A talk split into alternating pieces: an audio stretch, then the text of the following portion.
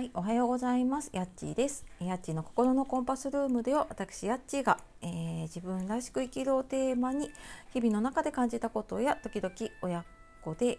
親子トークをお届けしているゆるい配信のラジオです、えー、本日もお聴きくださいましてありがとうございます、えー、週週明けじゃないな週明け2日目火曜日の朝ですが皆様いかがお過ごしでしょうか？はい、え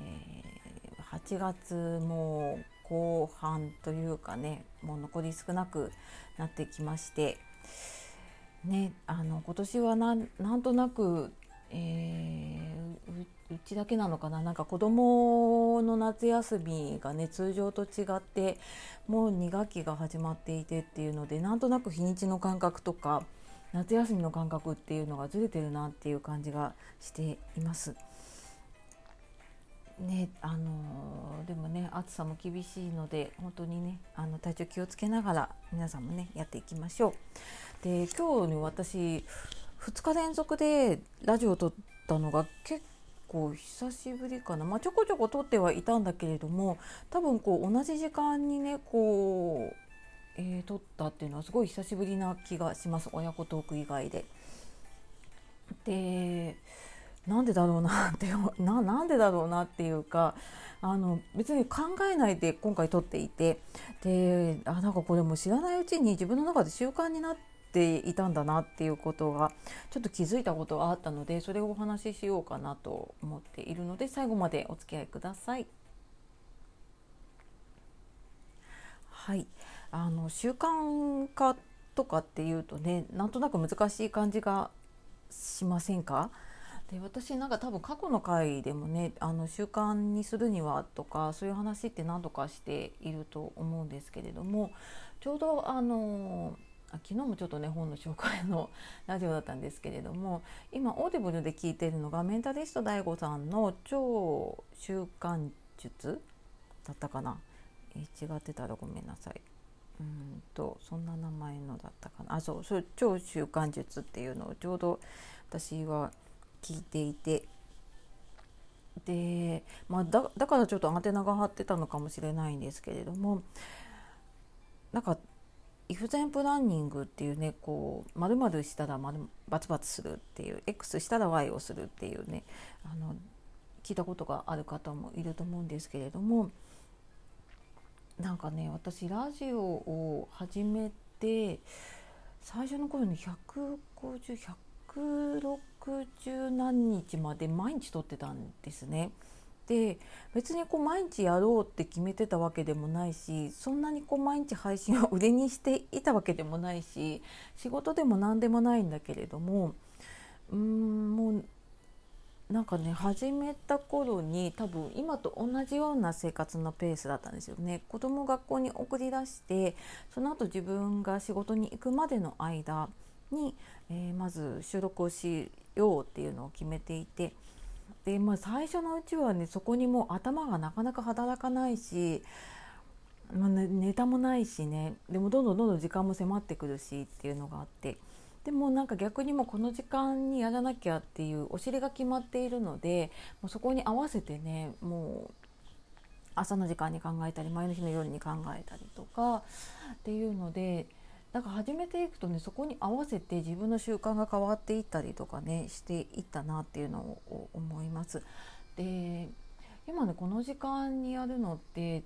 今日とかも別になんかそんなにやろうと思ってやったわけじゃなかったんだけれども、えー、子供送っ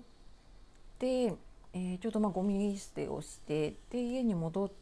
てきたなんかもうその状況から私はもうえーと、ラジオを収録する準備をしてでセッティングをするっていうのがもうなんか自分の中の習慣になっちゃってるんでしょうね。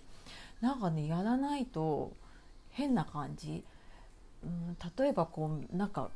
ご飯食べた後に歯磨きをしないみたいなね、まあ、そこまでいかないんだけれども、まあ、例えてみるならそんな感じなのかな。なのでラジオ始めた頃にこの習慣を、まあ、土日とかはね多少生活のリズムは変わっていたんですけれども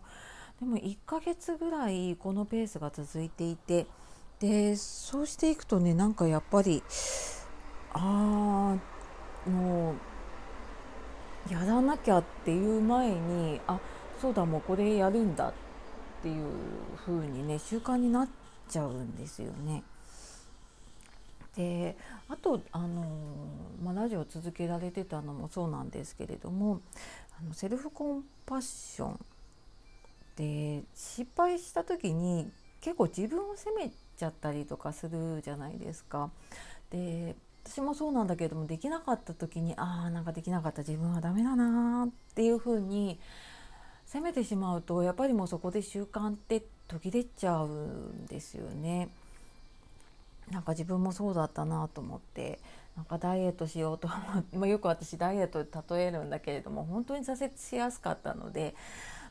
うんなんか痩せようとかって思っても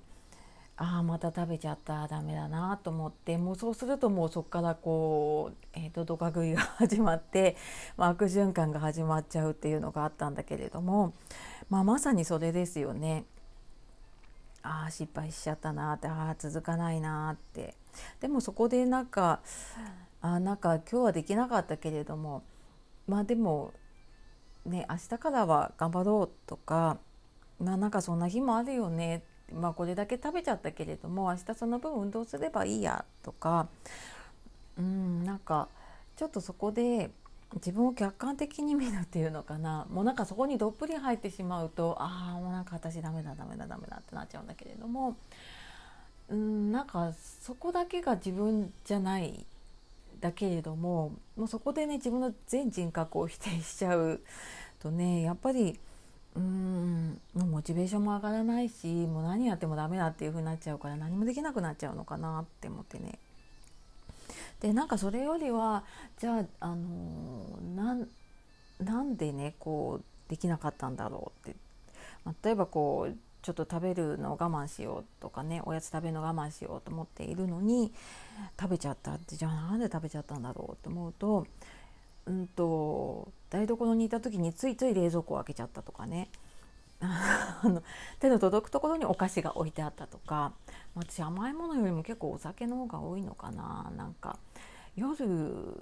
のあのちょっと遅くまで起きてたりとかして